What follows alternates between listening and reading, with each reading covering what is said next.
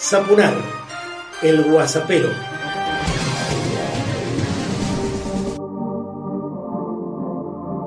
Personalizado y político, arranco el guasapero número 25 y pienso en compartir con vos lo que fue la generación de la revista Abecedario Latinocracia que generamos mm, durante un ciclo muy muy importante y todos los meses más de mil mendocinos recibían un sobre de hojas sueltas armadas por el abecedario de un modo muy muy singular, muy fresco, muy dinámico, disfrutábamos a músicos plásticos, escritores, actores, bailarines, fotógrafos, a todo el ámbito de la cultura de nuestra provincia y más, por cierto, siempre muy muy lejos del paradigma de, bueno, lo culturoso, que por cierto hemos combatido en estos 35 años de medios que llevamos transitando la difusión de la cultura.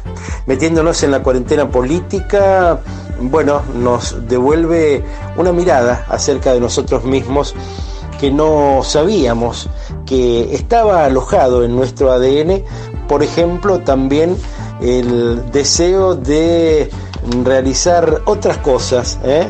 y entonces sabíamos hacer pan.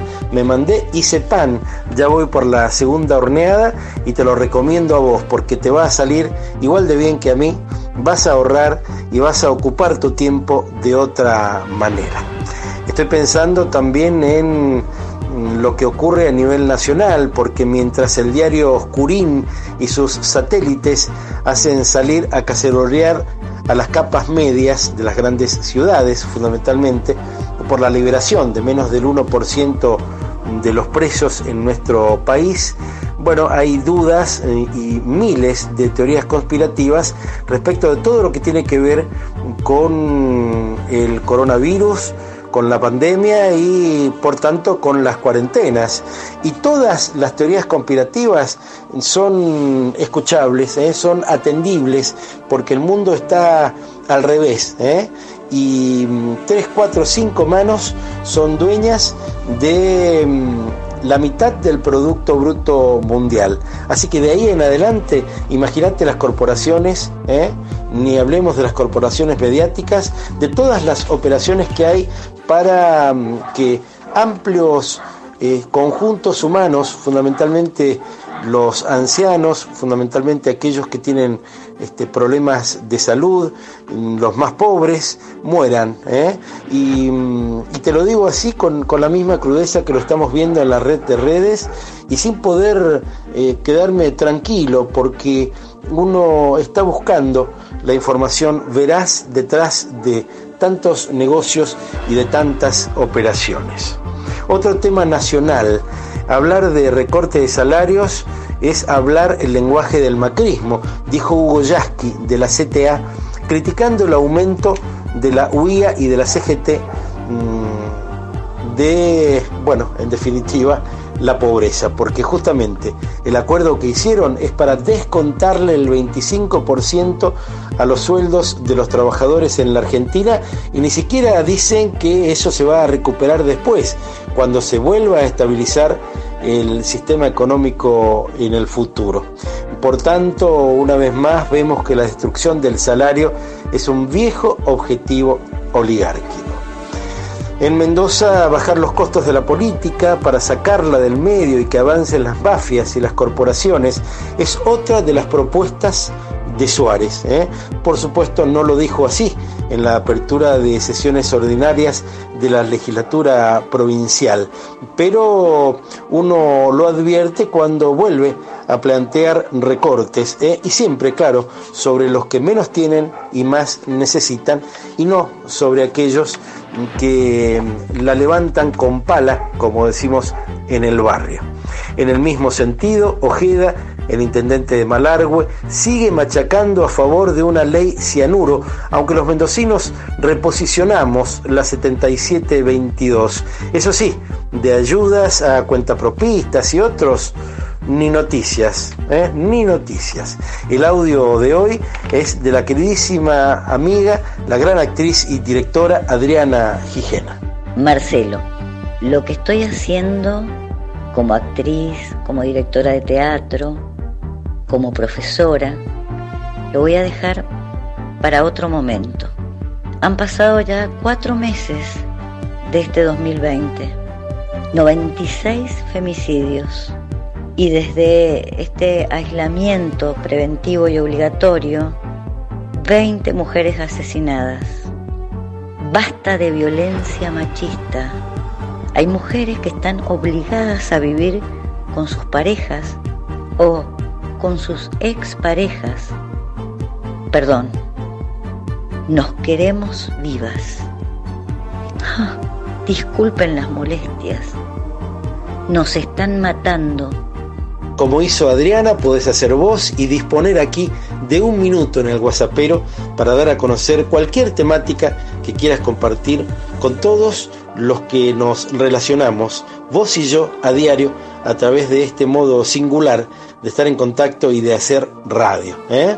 ¿Cómo salir de la crisis en la que está nuestro país y el mundo entero con la renta básica universal y sin condiciones? Ya, ¿eh? para que todos seamos parte de un sistema más humano. Las dos palabras para no olvidar de hoy tienen que ver con uno de los grandes músicos del planeta que nació en Mar del Plata ¿eh? y que detrás de un bandoneón hizo una revolución en el tango y en la música. Te estoy hablando de Astor Piazzolla, de Astor Piazzolla. Astor Piazzolla, ¿eh? Mm, googlealo de ese modo por si no conoces su obra, quizás algo escuchaste de él, si sos más masculillo masculilla, y te vas a llevar una gran sorpresa y vas a escuchar excelente música. Por último, y para seguir reflexionando, Pablo Abelluto, el ex secretario de Cultura de Malcri, lamentó no haber cerrado la televisión pública y la agencia Telam Así llegó justamente Malcri al gobierno y se mantuvo por la amplia cobertura de los oligopolios transnacionales de la comunicación que comercian con las noticias y con la información. Ese tipo de energúmenos eh, llegaron a la gobernación de la Argentina mm, desde el 10 de diciembre de 2015 de la mano del inolvidable y del olvidable, del más que repudiable Malcri. Y no hay que olvidarlo, no podemos, no debemos olvidarlo por un necesarísimo ejercicio más que de la memoria, de la dignidad. Para el cierre, hoy la música mm, vendrá de la mano del gran Fito Páez. Allí estamos escuchando los primeros acordes de 11 y 6.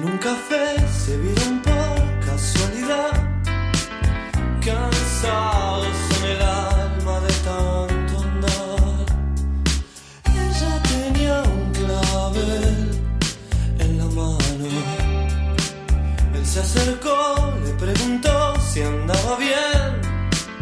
Llegaba a la ventana en puntas de pie y la llevó a caminar